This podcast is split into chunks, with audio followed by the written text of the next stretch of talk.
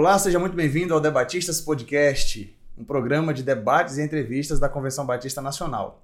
E hoje nós temos um convidado muito especial, pastor Hernandes Dias Lopes. Que satisfação ele receber no Debatistas. Privilégio, Natan, estar aqui com você. Espero que este bate-papo aqui possa ser muito abençoador para quem puder compartilhar e ver essa conversa. Que benção, que benção. Pastor Hernandes Dias Lopes, que eu digo que ele é presbiteriano, mas prega na Assembleia de Deus, na Batista, Metodista, N denominações. É maravilhoso poder ver o agir de Deus na sua vida, pastor Hernandes. Muito obrigado. E como o senhor tem abençoado todo o povo brasileiro e no mundo, né?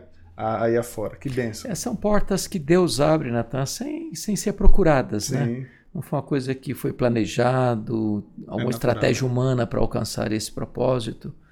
É obra da graça, é Deus quem faz e eu também sou muito grato a Deus por isso. Que benção, que benção. Quero te pedir para se inscrever no canal, uh, nos acompanhar no Instagram, Debatistas ou cbn.oficial, acompanhar o pastor Hernando Dias Lopes também na, nas redes sociais e se você ainda não acompanha, e seja edificado. Bom, o bate-papo de hoje é sobre como ser cheio do Espírito Santo. O pastor Hernando Dias Lopes, dentre tantos temas que trabalha, trabalha de maneira muito profunda essa temática, e é uma temática que é, é, nos chama muita atenção, falando do povo batista nacional, é, o ser cheio do Espírito Santo.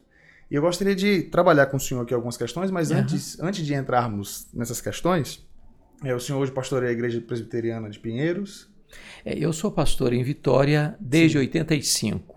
Hoje não mais o pastor efetivo, porque moro em São Paulo há 10 anos. Sim. Mas sou membro do corpo pastoral da igreja, sou um dos pastores da igreja. Ah, e em tá. Pinheiros eu sou um pastor colaborador. Fico mais em Pinheiros que em Vitória. Sim. É, mas o pastor da igreja de Pinheiros é o reverendo Arival Dias Casimiro, de Vitória é o reverendo Jailton ah, Lima. E eu fico nas duas igrejas. Colaborando. É, cooperando né, benção, no pastorado. O senhor é marido da? O Demilta, que chama de Tinha. Tinha. É, é mais conhecida pelo apelido. Tá, pai? É pai de Tiago e Mariana e avô de Bento e Chloe. Que benção, que benção. Que maravilha. Um, um homem de sucesso, espiritualmente falando, sempre tem uma, uma família que dá cobertura, que o auxilia, isso é maravilhoso. É, a família é a base, né? É a base da vida, do ministério, da igreja, Sim. da sociedade, enfim. Pronto. E um dos livros que tem aqui, antes de, de nós entrarmos, eu trouxe aqui alguns livros. Uhum. É, não teríamos tempo para anunciar todos os livros do pastor Hernando Dias Lopes, mas tem esse aqui, Pai, Um Homem de Valor, que é um livro que marca muito a minha trajetória, a minha vida. Tenho aqui o De Pastor a Pastor, esse aqui eu ganhei da minha esposa no seminário, Olha. quando nós éramos amigos ainda. Tem até, que, tem até, que, a dedicatória dela. E tem esse aqui, que esse aqui foi um marco no meu ministério. Amém. Paulo. Paulo, o maior líder do cristianismo. Esse aqui virou uma série de pregações na igreja, Amém. quando eu pastoreava no Pará, em Medicilândia. Que legal. Nós trabalhamos aqui, cada capítulo, uma, um, um, foi um dia da semana e os irmãos foram muito enriquecidos com, com esse contexto. Glória a Deus. E eu quero agradecer, antes de prosseguirmos aqui também, a, o pastor Elvis, que cedeu aqui o seu espaço na Igreja Batista do Calvário, e ao pastor Levi, que propiciou esse, esse encontro, é, possibilitando nós termos aqui o pastor Hernandes Dias Lopes hoje nesse bate-papo. Então, feitas as considerações iniciais, pastor Hernandes, é, qual a definição de ser cheio do Espírito Santo? Como poderíamos definir biblicamente? Ok. Bom, primeiramente, ser cheio do Espírito Santo não é uma opção, nem é uma sugestão. Sim. É um imperativo divino, é uma ordem de Deus. Então, é, quando Paulo trata desta matéria em Efésios 5,18, ele tem uma ordem negativa e uma ordem positiva. A negativa é não embriagar-se com o álcool, com o vinho, no qual há dissolução. A ordem positiva é enchei-vos do Espírito. Às vezes nós achamos que é pecado só se embriagar. Sim. Mas não temos nenhum constrangimento em dizer, não, eu não sou cheio do Espírito Santo, como se isso fosse uma coisa normal uhum. ou natural. A ordem divina é, implica em uma comparação superficial e em um contraste profundo. A comparação superficial é que tanto uma pessoa bêbada quanto uma pessoa cheia do Espírito Santo está, ela está sob influência ou de algo ou de alguém. Uhum. A pessoa bêbada está sob a influência do álcool, a pessoa cheia do Espírito Santo está sob a influência do Espírito Santo. O álcool, farmacologicamente falando, é um depressivo. Né? Ele é um ladrão de cérebro. Ele, ele, quando uma pessoa está embriagada, ela perde o siso, ela perde o controle, ela perde o domínio, ela fala o que não falaria se ela tivesse em são juízo, uhum. ela faz o que não faria se ela tivesse é, no seu estado normal. Então altera o comportamento, altera palavras, atitudes. Ao mesmo tempo, quando uma pessoa está cheia do Espírito Santo, isso altera também o comportamento dela, as palavras dela, uhum. as ações dela, as atitudes dela, as reações dela. Tudo é formatado é pelo Espírito Santo de Deus. Qual o contraste profundo? O contraste profundo é que a embriaguez leva à dissolução, à vergonha, ao opróbrio, à derrota, ao fracasso. Né? Enquanto uma pessoa cheia do Espírito Santo, ela, ela, ela, ela revela, um, por exemplo, comunhão com os irmãos, uhum. adoração a Deus, gratidão, espírito de humildade e de serviço. Então, você é, é, é, precisa compreender, nós precisamos compreender que a plenitude do Espírito Santo não é uma coisa assim uh, excepcional. Não deve ser a, a vida ordinária da igreja vivendo de maneira extraordinária. Que benção. Que benção. Quando o senhor coloca uh, esse contraste, fica, fica, fica tão evidente quando a gente observa o ser cheio do Espírito Santo, uh, não apenas como um momento. Então, digamos assim, a embriaguez, ela tem um nível, em algum momento ela passa. Mas o ser cheio do Espírito é algo constante. Exatamente. Não são ah, apenas arroubos né, Sim. de um picos emocionais, espirituais, Sim. Mas deve ser a dinâmica extraordinária da vida ordinária. Ou seja, é, e, é, é curioso que o que segue a esse texto de Efésios é, é o relacionamento familiar e o relacionamento no trabalho, que é a dinâmica da vida. Sim. Como a esposa trata o marido, como o marido trata a esposa, como os filhos tratam os pais, como os pais tratam os filhos, como o empregado trata o patrão, como o patrão trata o empregado. Ou seja, você é, demonstra a plenitude do Espírito Santo, não é numa, num êxtase de um retiro espiritual, mas é lá dentro do seu lar, é lá no seu trabalho, é nos seus relacionamentos interpessoais, nas suas atividades, na dinâmica da vida, é que transborda essa realidade gloriosa que é a plenitude do Espírito Santo. Ah, que benção. O senhor, é, para responder essa primeira pergunta, disse que não deve ser algo, é algo natural, é algo que vem de Deus. Quando Paulo diz é, enchei-vos do Espírito, né, não vos embriaguei com vinho, mas enchei-vos do Espírito, é, eu gostaria de fazer essa pergunta para o senhor: qual seria a motivação? Então, você nos trouxe algumas, algumas explicações. Uma vez que é algo natural, qual deveria ser a motivação do cristão? Ah, eu quero ser cheio do Espírito. Por quê? Por quê? Primeiramente, porque é uma ordem de Deus. Sim. Esse Deus é o soberano do universo. Se ele mandou. Se tudo no universo escuta e obedece à voz dele, ele mandou o sol parar e o sol parou. Benção. Ele mandou as estrelas aparecerem, elas aparecem. Ela manda aparecer, elas aparecem. Deus manda o vento cessar, cessa. Deus manda o mar se acalmar, se acalma. Deus manda uma mula profetizar, profetiza. Deus manda um verme cortar uma planta que trazia sombra ao profeta Jonas e o verme vai lá e obedece. Deus manda os demônios, eles batem retirada. Deus manda os anjos, eles saem para obedecer. Deus manda a igreja e ela vai resistir. Então, é uma ordem. Esse é o primeiro aspecto. Segundo, é pelos resultados que essa plenitude produz. Né?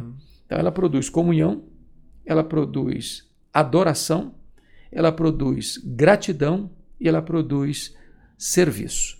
Está lá em Efésios 5, 18 19, 20 e 21. Então, pelos frutos você conhece uma árvore. Que tipo de árvore eu quero ser? Estéril ou frutífera? Então, a motivação decorre da obediência e dos resultados.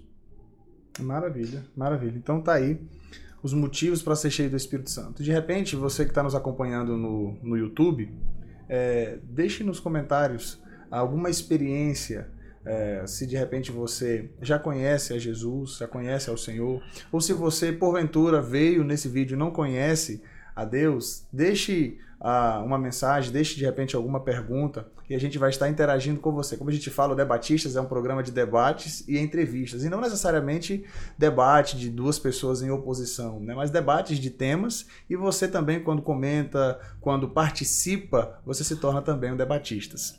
Bom, pastor Hernandes, uh, como então ser cheio do Espírito Santo? Senhor respondeu o que é ser cheio do Espírito Santo, uh, as motivações, o porquê ser cheio do Espírito Santo, e embora a gente não quer trabalhar aqui questão de receitas, a internet é muito né, do, o, do tutorial, como, mas princípios práticos que a gente poderia ter. Pois bem, então veja bem.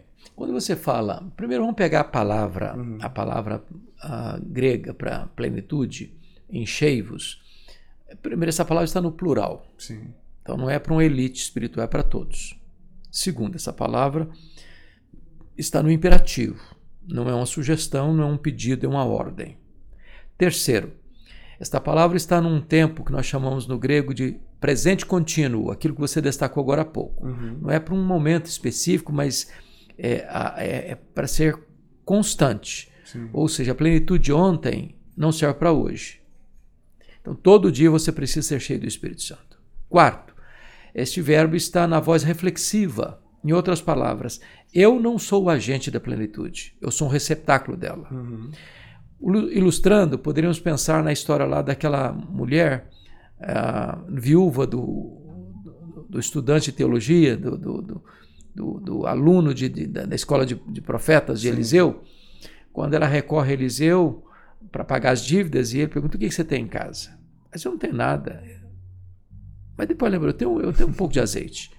Então vai lá e pede vasilhas emprestadas, vasilhas, muitas vasilhas. Aí entra para o seu quarto com seus filhos, pega essa botija de azeite que você tem e entorna nessas vasilhas. E diz o texto que enquanto tinha vasilhas vazias, o azeite não deixou de jorrar. Ou seja, enquanto tiver disponibilidade em nós, haverá mais e mais de Deus para nós. Agora, há uma lei da física que diz que dois corpos não ocupam o mesmo espaço ao mesmo tempo. Então eu só posso ser cheio se eu estou vazio. Eu não posso estar cheio se já estou cheio. Uhum. Então, muitas vezes eu estou querendo a plenitude do Espírito Santo e ela não vai acontecer porque primeiro eu preciso me esvaziar. Sim. Esvaziar de mim mesmo, do pecado, da, da, da impureza, da malícia, da maldade. Ou seja, é necessário que haja então arrependimento confissão, abandono do pecado.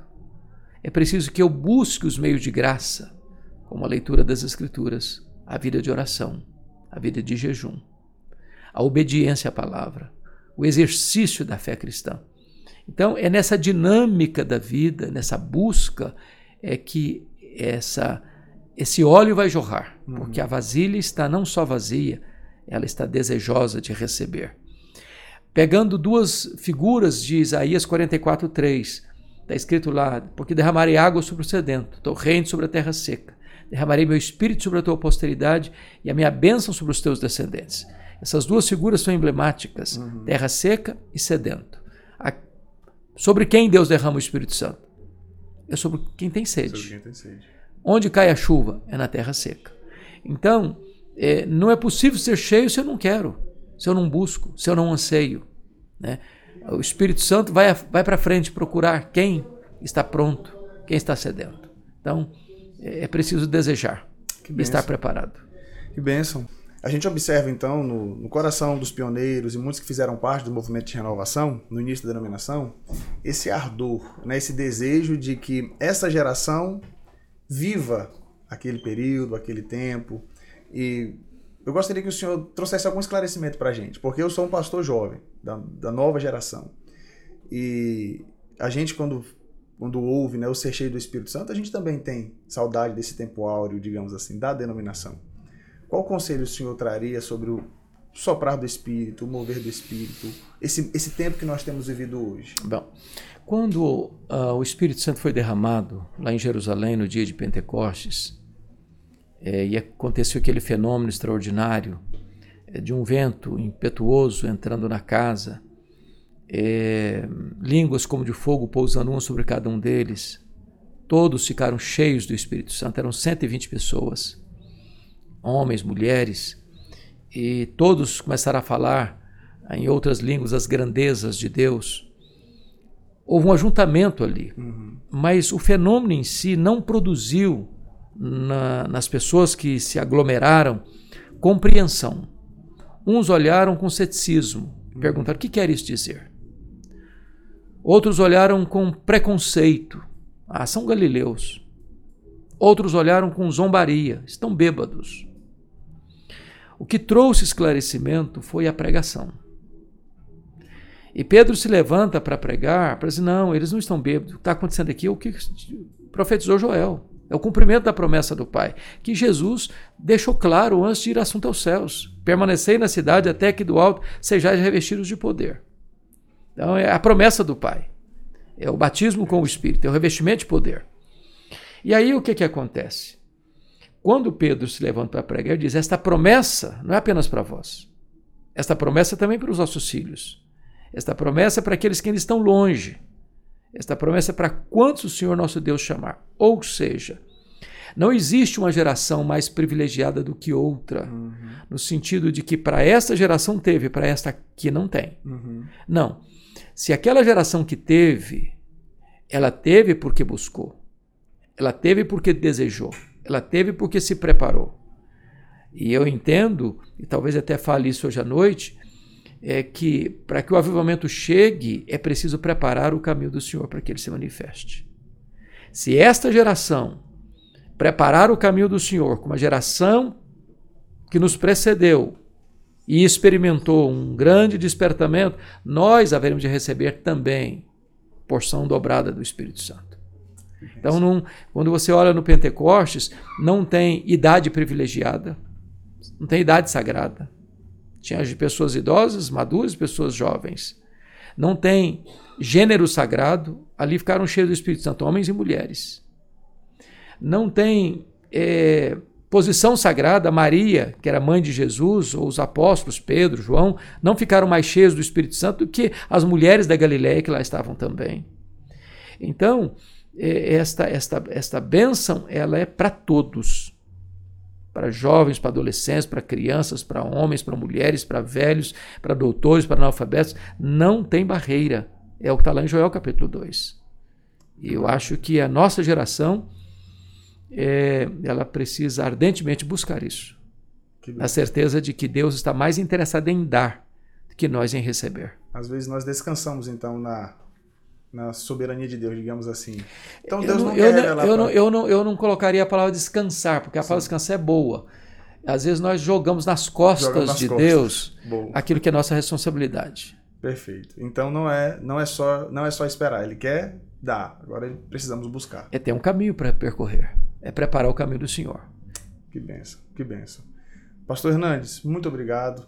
É obrigado por esse tempo. Eu tenho certeza que quem está assistindo está fazendo assim agora. Ah, né? teremos outras oportunidades, se Deus quiser. Mas nós agradecemos esse tempo, a sua disponibilidade tá de trazer aqui para nós esses minutos de sabedoria é, da palavra de Deus aqui ao nosso coração. Eu quero lhe presentear com o material da Lerban. É, esse é um livro meu. Obrigado. Cantar e ensinar, doutrina cantada, doutrina aprendida. Eu cito aqui alguns dos seus comentários também, alguns textos que eu tenho trabalhado, que esse é um, um trabalho que foi feito, foi a minha conclusão de curso, lá no Beta Brasileiro, minha monografia. E eu trabalho Paulo, a maneira que Paulo utiliza os hinos da igreja primitiva, os salmos, para solidificar o ensino. Né? Lá em Colossenses 3,16 uhum. também, que seria a base aqui, da espinha dorsal do livro, uhum. é, ensinando-vos e admoestando-vos uh, por meio dos salmos, hinos e cânticos espirituais. Então faço algumas citações aqui. Eu quero lhe presentear. Muito obrigado. tá bom? Muito grato. Receba esse presente, que Deus lhe abençoe. Muito obrigado, Natan. Deus te abençoe. Amém. Vou ler com carinho. Últimas palavras então, pastor, para a gente finalizar o nosso bate-papo? Ok, primeiramente eu quero agradecer a você pelo convite, agradecer a oportunidade, é, parabenizar pela escolha do tema. Né? Esse é um tema sempre oportuno, sempre necessário, sempre desafiador. Agradecer também o privilégio de estar aqui hoje na Igreja Batista, Batista do, Calvário. do Calvário, de Sobradinho, e rogar a Deus para que a nossa geração é, não apenas leia sobre o assunto, tenha informação do que Deus já fez no passado, mas que a nossa geração também experimente um derramamento do Espírito Santo e seja visitada essa geração por um poderoso avivamento espiritual. Amém. Que bênção. Muito obrigado mais uma vez, pastor. Privilégio estar aqui com você. E você que nos acompanhou, muito obrigado também pela sua participação. Compartilhe esse vídeo, compartilhe com seu pastor, com os amigos da sua igreja, com a sua família. Eu tenho certeza que essa palavra vai tocar muito uh, o coração, já sei, sei, que já tocou o seu coração, vai tocar muito o coração dos seus irmãos. Aquele jovem, aquele como eu, que às vezes tem alguns pensamentos assim, não, vamos. É porque Deus não quer derramar o seu poder agora. Ficou o recado. Ficou o recado para mim, ficou o recado para você, ficou o recado para nossa geração. Busquemos ao Senhor. Que Deus te abençoe, um grande abraço, até o próximo Debatistas.